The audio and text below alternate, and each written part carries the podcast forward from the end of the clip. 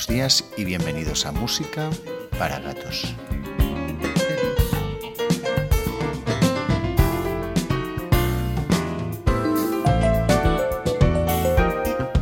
Un programa de jazz dedicado a los amantes del jazz sin complejos.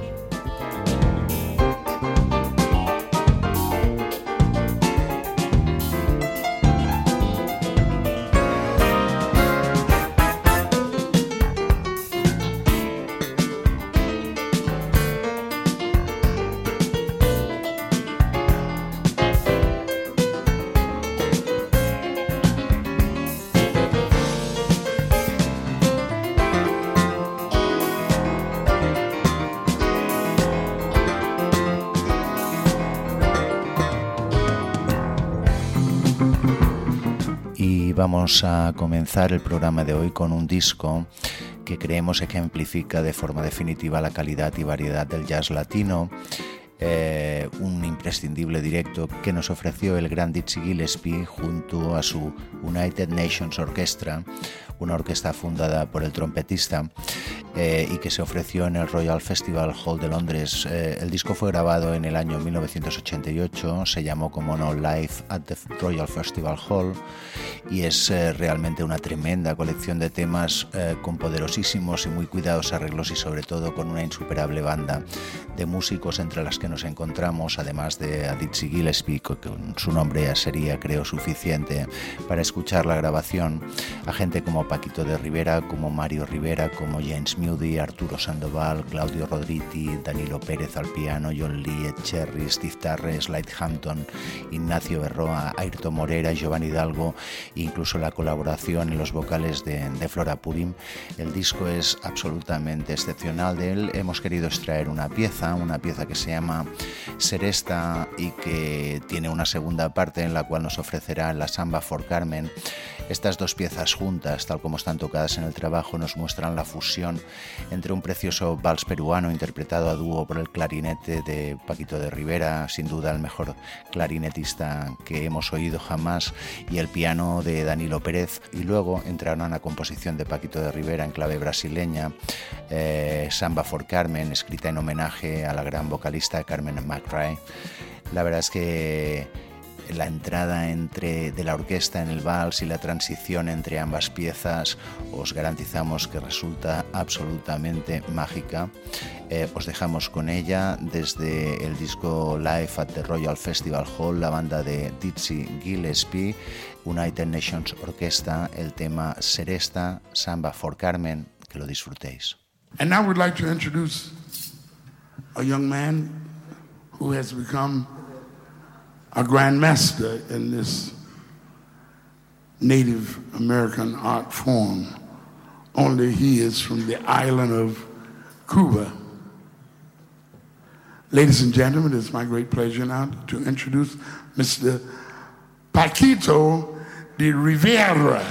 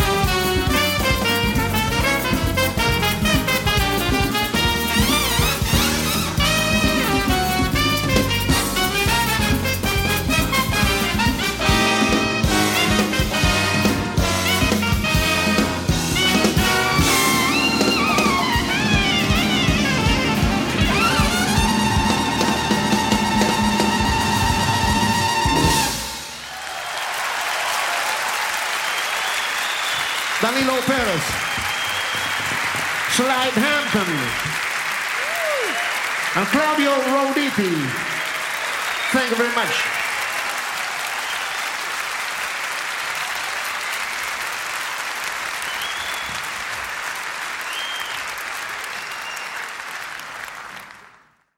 Hemos querido dejar las palabras del maestro Dizzy Gillespie a la entrada de la grabación, en la cual nos presentaba un joven saxofonista de nombre Paquito de Rivera de la isla de Cuba, que se había convertido en un gran maestro del arte americano, del jazz. Eh, nos sirve de introducción al siguiente tema que os queremos presentar, en este caso un concierto de Iraquere, la banda de, la banda de Chucho Valdés, en la cual había participado en sus inicios Paquito de Rivera. Eh, el concierto se produce bastantes años después de la nota que os acabamos de pasar de Dizzy, estábamos hablando del año ochenta y pico, el concierto del que os hablamos ya es dentro de este siglo. Eh, lo cierto es que Chucho y su banda Iraquere estaban dando un brillante concierto, de repente se dieron cuenta de que entre el público se encontraba Paquito de Rivera, amigo personal de Chucho, y le invitó a subir. Cuando subió, le dedicó las palabras que vais a oír a continuación. Os dejamos con la banda Iraquere, con la participación especial del saxofonista Paquito de Rivera. Muchísimas gracias. Esto, yo quisiera si, si él está por acá todavía, ¿no? Invitar a, a Paquito Rivera. Yo,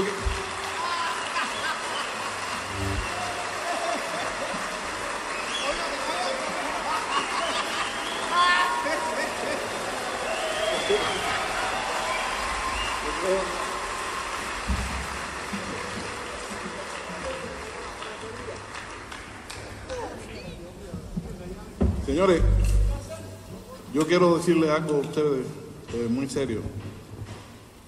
yo empecé a tocar el piano a los tres años, según Bebo. Y he trabajado muchísimo. He trabajado con muchos músicos de todas partes. He acompañado muchos solistas vocales e instrumentistas. Y he acompañado a otros pianistas también. Yo soy una persona muy introvertida, pero quiero decirles que voy a tocar con el músico más importante con que haya tocado desde que nací en toda mi vida. Ah, bueno. Paquito Rivera.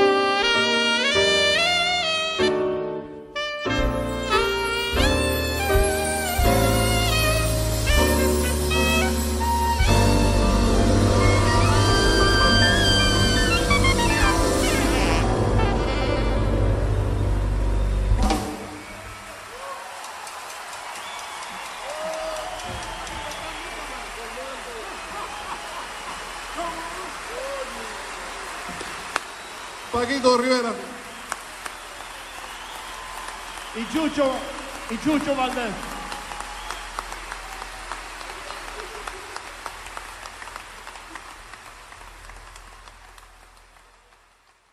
Era la preciosa Guajira para Bebo, un tema eh, que también se llamó en su día Claudia. Claudia era la hija pequeña de la persona que se encargó de introducir a la banda iraquere en Estados Unidos y la verdad es que hizo, por lo que vemos, un excelente trabajo viendo lo que nos dice el maestro Dizzy Gillespie y viendo también lo que nos los dice bastantes años después, eh, de una forma muy tímida, forma parte de su naturaleza como persona, el extraordinario pianista también cubano Chucho Valdés, solo podemos concluir que Paquito de Rivera es probablemente uno de los saxofonistas más importantes que ha dado el mundo de la música en general en los últimos 50 años, realmente un saxofonista que distingues prácticamente cuando lo oyes tres notas seguidas. Esto pasa, pasa muy poco a menudo. Pasa, por ejemplo, con John Coltrane, pasa con gente como David Sanborn, pasa con Grover Washington Jr., pasa también con Paquito y, como no, y especialmente pasa con el saxofonista que os vamos a presentar a continuación, un hombre de la localidad argentina de Rosario. Él comenzó a tocar con su familia, con sus hermanos, eh, todos ellos músicos. Muy joven se trasladó a Buenos Aires, donde había más oportunidades de trabajo y poco a poco comenzó a ser una persona conocida y comenzó a trabajar en diversas bandas de forma simultánea, bandas de baile, bandas latinas. Eh, de hecho, de ahí le viene el apodo. Estamos hablando del saxofonista rosarino Gato Barbieri. Él se llama así Gato por dos razones fundamentales. Primera, su carácter. Él es un hombre huraño, bastante arisco y muy, muy, reservado, pero también porque los más antiguos del lugar le recuerdan eh, por las noches de Buenos Aires, saltando de un local a otro, vestido de negro con su saxo en la mano como si fuera, si fuera un gato. La verdad es que el apodo le acompañaría durante el resto de su vida. En fin, nos vamos a presentar a este músico que comenzó, como os hemos explicado, pero que luego muy pronto se desplazó a Nueva York, luego pasó por Roma de la mano de la que sería su esposa Michelle y conocería al trompetista Dan Cherry, uno de los hombres importantes en lo que se llamaría posteriormente el free jazz, una vertiente frenética, furiosa del jazz que no respetaba ninguna norma, algo así como, como el punk al rock. Estamos hablando de una tendencia que fue seguida eh, por una cantidad importante de músicos norteamericanos cansados de la situación política de Estados Unidos, que estamos hablando de los 60, estamos hablando de la guerra de Vietnam, estamos hablando de los problemas raciales que se acaecían en esa época.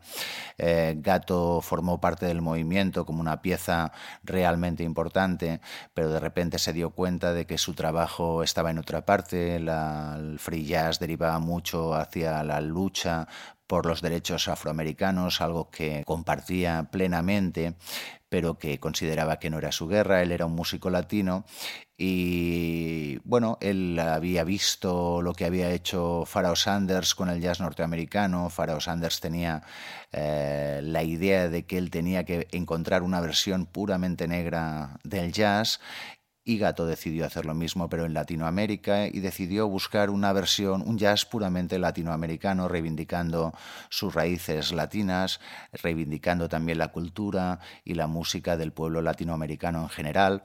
Él era un hombre de izquierdas, eh, un apasionado del Che Guevara, de hecho su disco Bolivia se lo dedicó veladamente a él pero nosotros os vamos a hablar de una serie de, una serie de discos, concretamente cuatro grabaciones que comenzaron a grabarse a principios de los 70, en los que Gato nos describe un viaje musical imaginario por eh, Sudamérica, que parte en el chapter 1 de Buenos Aires, que se desplaza a Brasil en el chapter 2 y que luego pasa a la zona de Bolivia y México con un chapter 3 al que llamó Viva Emiliano Zapata y finalizaba con el chapter 4 que era un concierto en directo en Nueva York también con temas puramente latinos. A esto él le llamó el jazz del tercer mundo. Creemos que es una de las grandes contribuciones que hizo Gato Barbieri al mundo de la música y especialmente al mundo del jazz latino.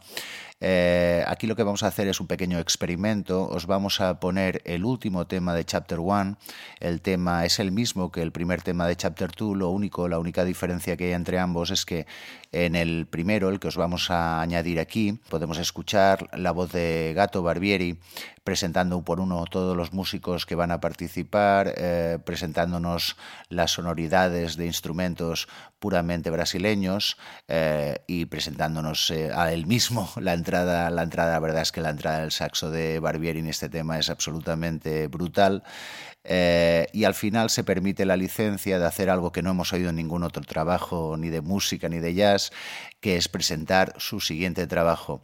De su siguiente trabajo nos vamos a saltar el primer tema, ya que como hemos dicho es exactamente como el eh, último tema de Chapter One, y vamos a escoger el segundo tema, un tema también con un sabor puramente latino, eh, con aires brasileños, todo ello, todo lo que él nos presenta en estos cuatro trabajos y lo que nos había presentado en uno de sus primeros uh, discos en solitario, eh, que se llamó The Third World Jazz, es eh, algo que él llamaba el jazz del tercer mundo, como hemos dicho. Eh, el nombre del disco era lo que él propugnaba, la música que él proponía, el jazz que él proponía para Latinoamérica. En fin, no nos enrollamos más, os dejamos con estos dos temas, con esta curiosa mezcla. Luego al final, si os parece, comentamos algún detalle más con todos vosotros. Gato Barbieri. Al final de este capítulo dejé Buenos Aires y llegué a Río. Agarré unos músicos. Este se llama Zurdo Grande.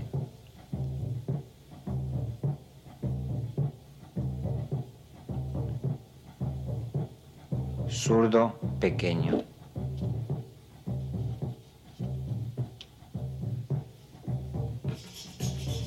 Pandeiro.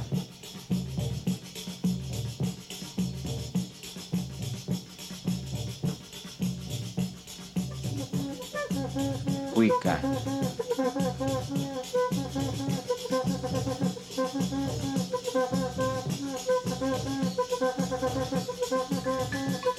Agogó.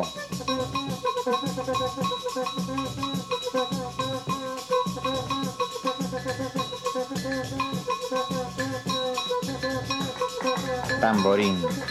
Estos seis músicos forman una batería, una batería de escuela de samba. Bajo.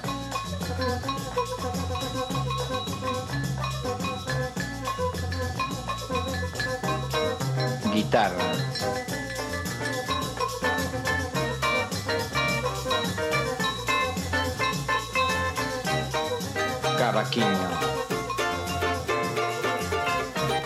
Batería normal.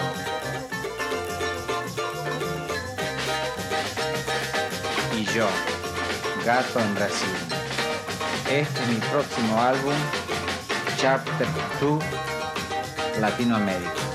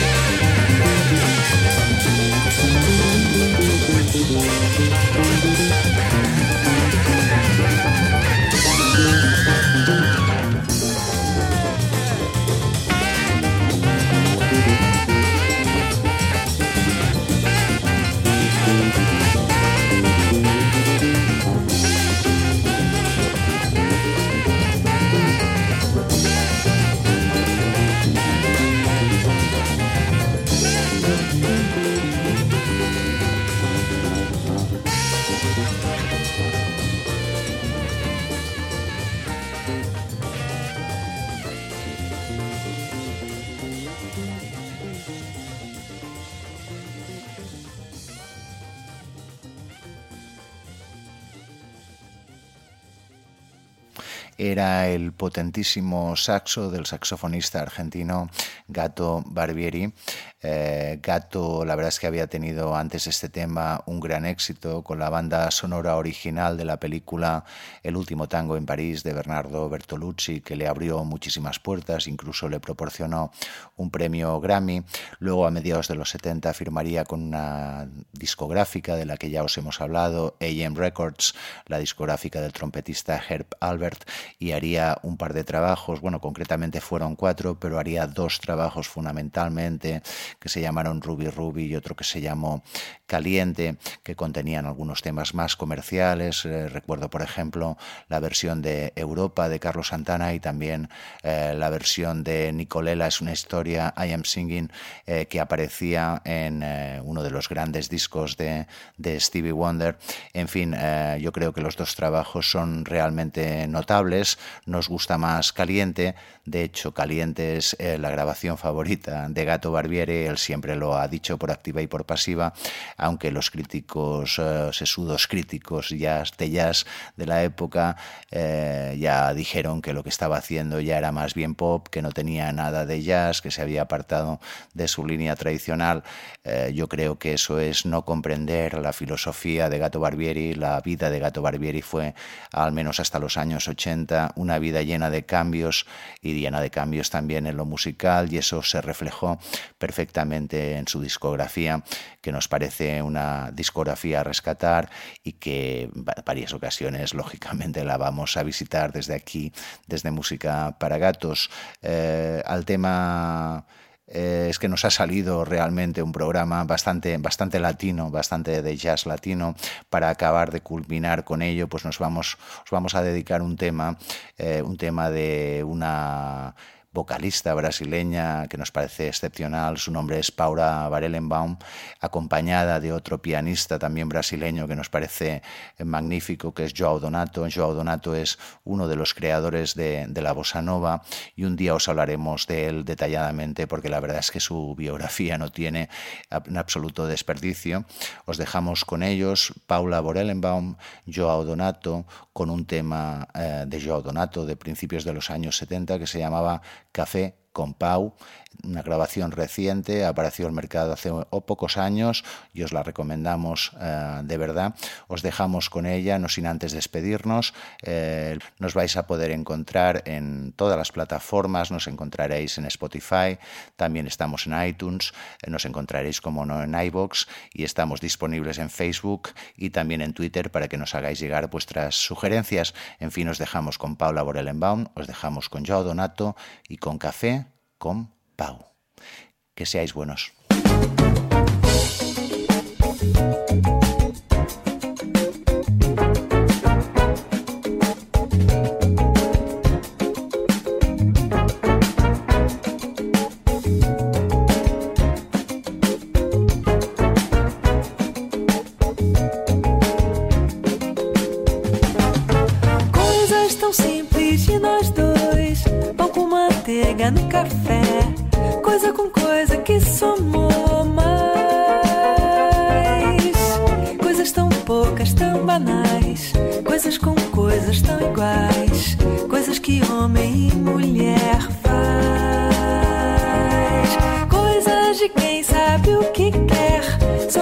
Assim tão naturais, como o amor dos animais.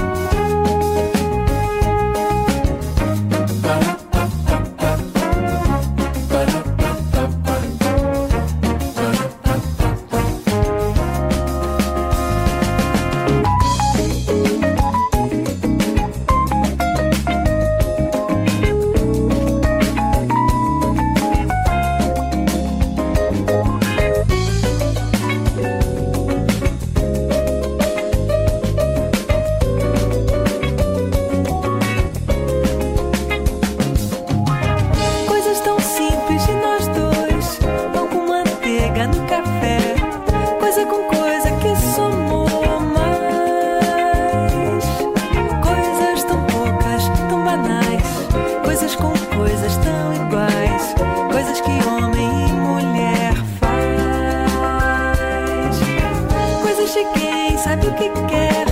Somos assim